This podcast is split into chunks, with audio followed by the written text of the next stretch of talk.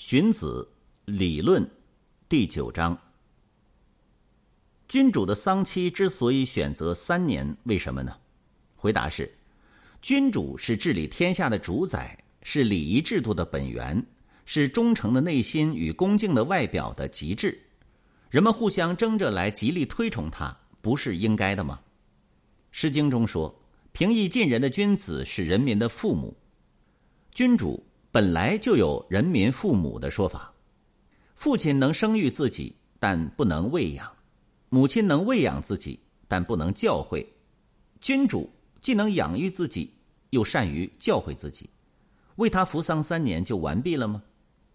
乳母是喂养自己的，所以为他服丧三个月；养母是给自己穿衣盖被的，所以为他服丧九个月。君主是处处照顾自己的人。为他服丧三年就完毕了吗？能这样做，国家就会治理好；不能这样做，国家就会混乱。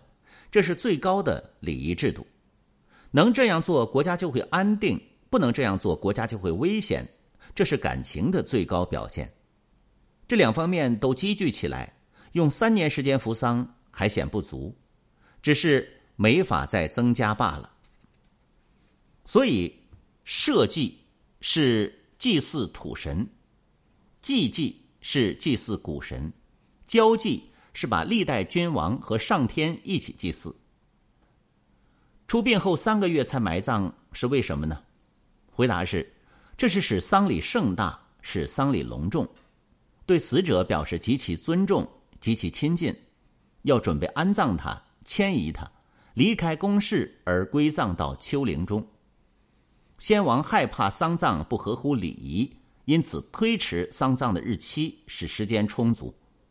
所以天子停柩七个月，诸侯五个月，大夫三个月，使时间足够用来办理各种事情，使事情保证能成功，成功保证能合乎礼仪，礼仪保证周到完备，各方面都周到，各种事物都完备，这就叫做。合乎丧礼的原则。